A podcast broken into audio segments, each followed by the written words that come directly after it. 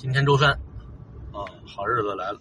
媳妇儿给我打电话，说中午孩子睡醒之后，我盯着孩子吃完药，把孩子交给丈母娘和阿姨，我就可以开车先去军博了。今儿晚上住军博。我们有些日子周三不回军博了，啊，都是周四那天打针的时候，当天现从通州开车过去，因为前一段时间封控啊，马路上没什么车。你真说是九点半十点开车出来，到儿童医院也就十一点十一点半，上里头十二点钟之前，你说是验血是打针啊，就都完了。这两天不行了啊，这疫情明显的缓解了，啊，至少媒体是这么说的啊。这疫情一缓解呢，大家就都出来了。你看这些日子街面上的车明显见多，你看我古北口那小院到期不租了吧？啊，我也就不去了。但是我们有一姐们儿，啊，在那儿还有一个院儿，没事儿还去。她跟我说，这疫情比较严峻的时候，啊，去那小院儿，开车一个半小时就到古北口了。她老公开车反正也快点，可这回路上走不动，花了三个小时才到古北口，路上全是去古北水镇的。今年古北口经营民宿的，还有古北水镇的那些酒店，应该能挣俩钱儿。弥补一下前段时间的损失，这大家都盼着疫情赶快过去，实在太憋得。要不是我们家孩子身体不好，我们两口子早在周末带孩子出去。什么六一啊、端午啊，我们不可能在家闲着。如果真像报纸上公布的那样，六月十三号，嗯，小学复课，就意味着啊，孩子回学校得抓紧时间补习。谁都知道，在家上网课对于不少孩子来说那就是糊弄，最多就是落个孩子在家待着没出事你说他能通过自学上网课能学着多少东西？比较存疑。如果这段时间是学生正常的在学校里上课，咱们理想状态下啊，他考试能考一百分那么这段时间是上网课。等开学再考试，他要说能考个四五十分，就算是这孩子很努力了。当然说了啊，有那个家长盯得比较紧的，啊，老师通过网络啊、电话呀督促的特别紧的那个尖子生另说，啊，咱就说是一般人，大部分。所以这一开学，老师得紧着给这帮学生查缺补漏。我觉得都不叫查缺补漏。就是重新补课。七月十五号放假，七月初考试，剩下能让孩子复习考试的时间很短。还有新课呢，啊，你不能新课不讲，光补以前的呀。我不知道这段时间，啊，上面是不是还得让学校啊家长在教育教学的时候，在管理孩子的时候，兼顾双减政策。这时候你要再双减的话。大这暑假，这帮孩子就天天煮鸭蛋吃吧。昨天直播的时候，有不少朋友跟我说：“哎呀，说今说今年高考的题太难了。”我说：“这你担心什么呀？如果你们家孩子功课好的话，他觉得难；那功课不好的会觉得更难的。你说你们家孩子以前平时一直考一百分，这回因为太难考一七十分，那你想你们家孩子要都考了七十分，那些功课不好的孩子？”他有几个能及格的？所以不要根据试卷的难易度和孩子考试的分数啊来判断未来的走向。这不是国家一直喊着呢吗？以后百分之五十上大学。所以这个试卷的难度是和这个精神相配套的。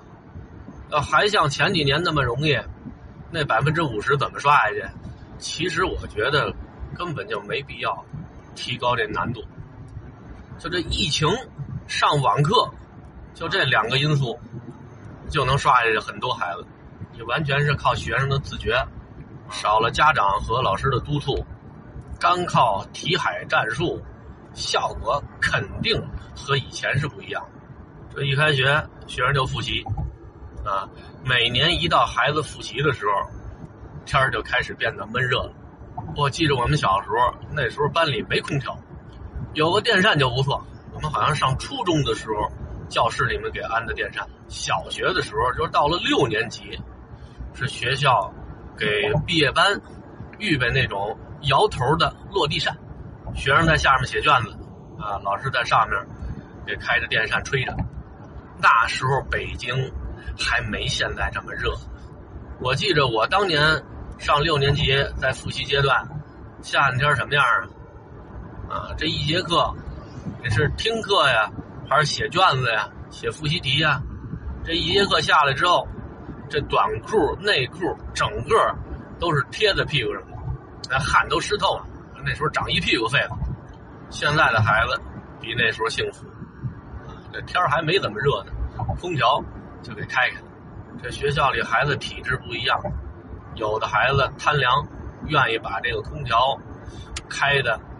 冷风足一些，那有的孩子身体不行，啊，坐那位置又正吹，啊，所以这一节课还没上完呢，这就流大鼻涕了。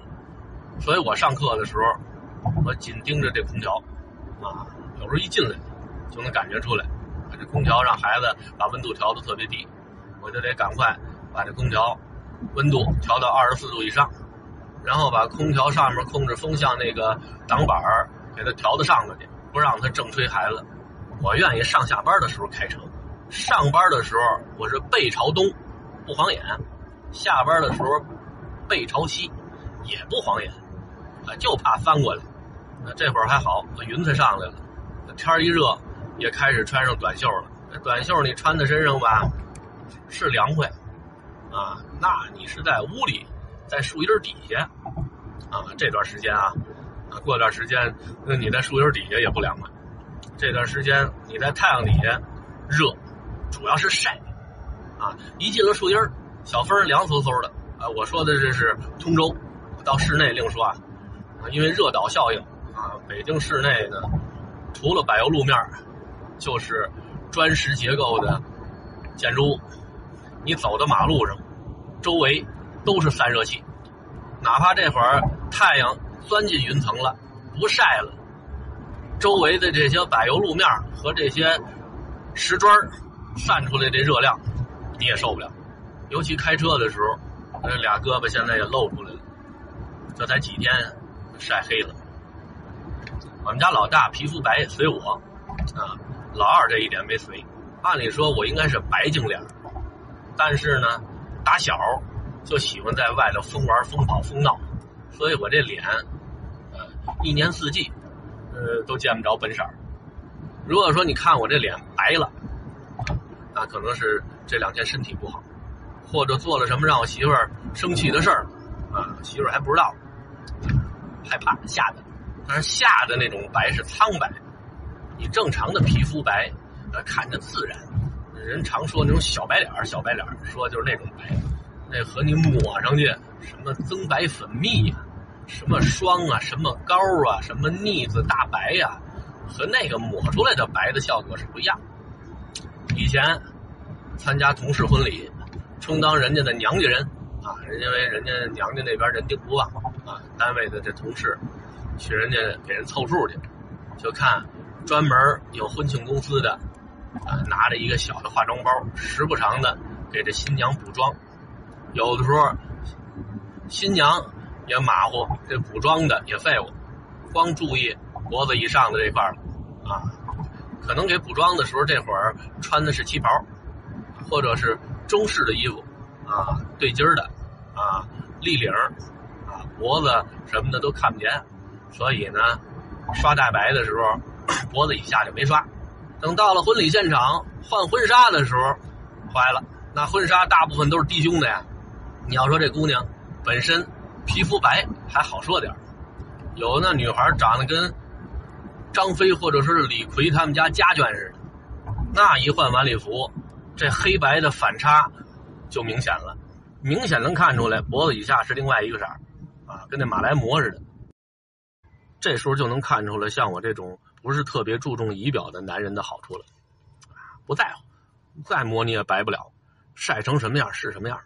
我非得晚上洗澡的时候对着镜子才能看见我身上白色的地方。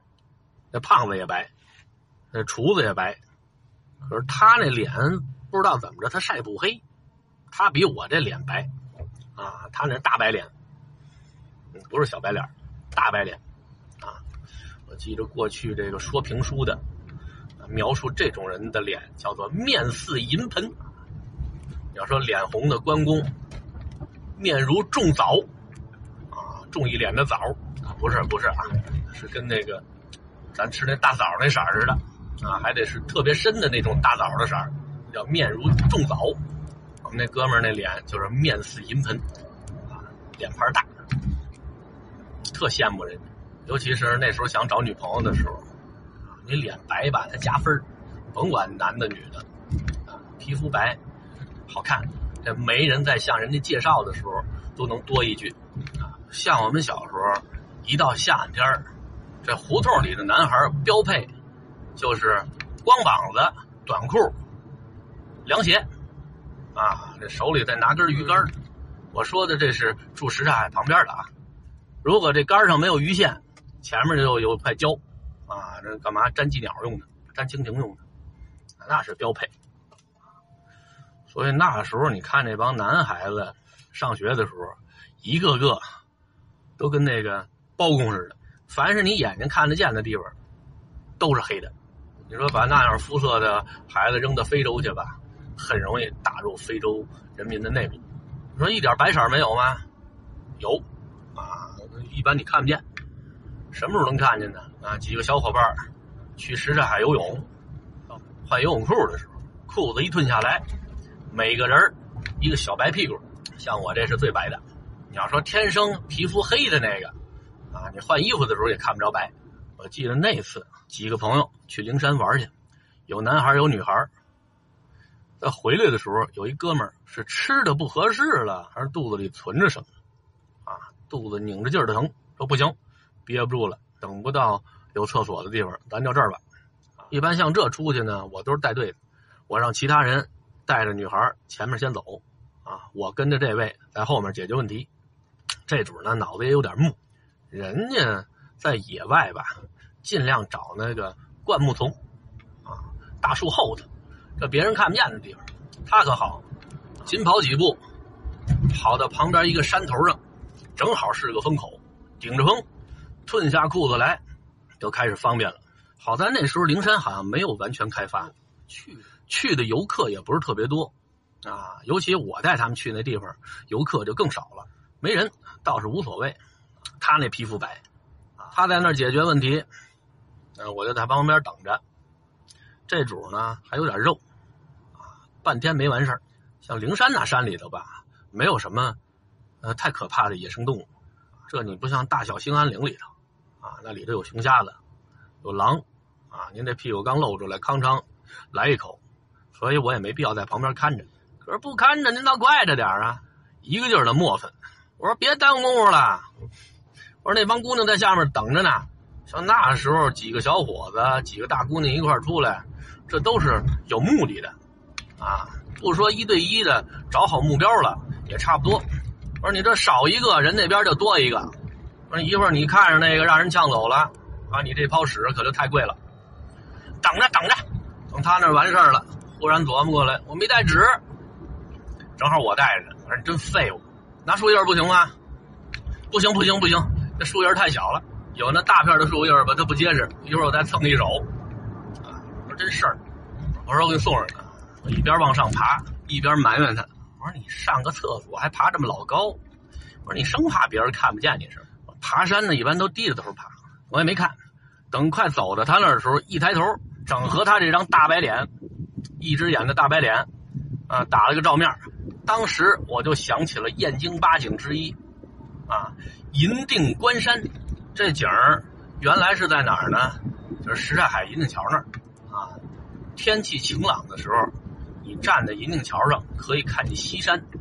现在北京大气污染的比较厉害，啊，你再想看见这景儿不太容易了，你非得赶上那春秋天或者冬天风特别大的时候。哎，才能看见这个所谓的银锭关山。那天在灵山那儿，我们那哥们儿蹲在那儿，也给我制造出了一个银锭关山的景象。这个景色没有什刹海那美，还带着味儿。这锭也看见了，这山也看见了。从那之后，我再去什刹海的时候，就不是特别喜欢在那看银锭关山了。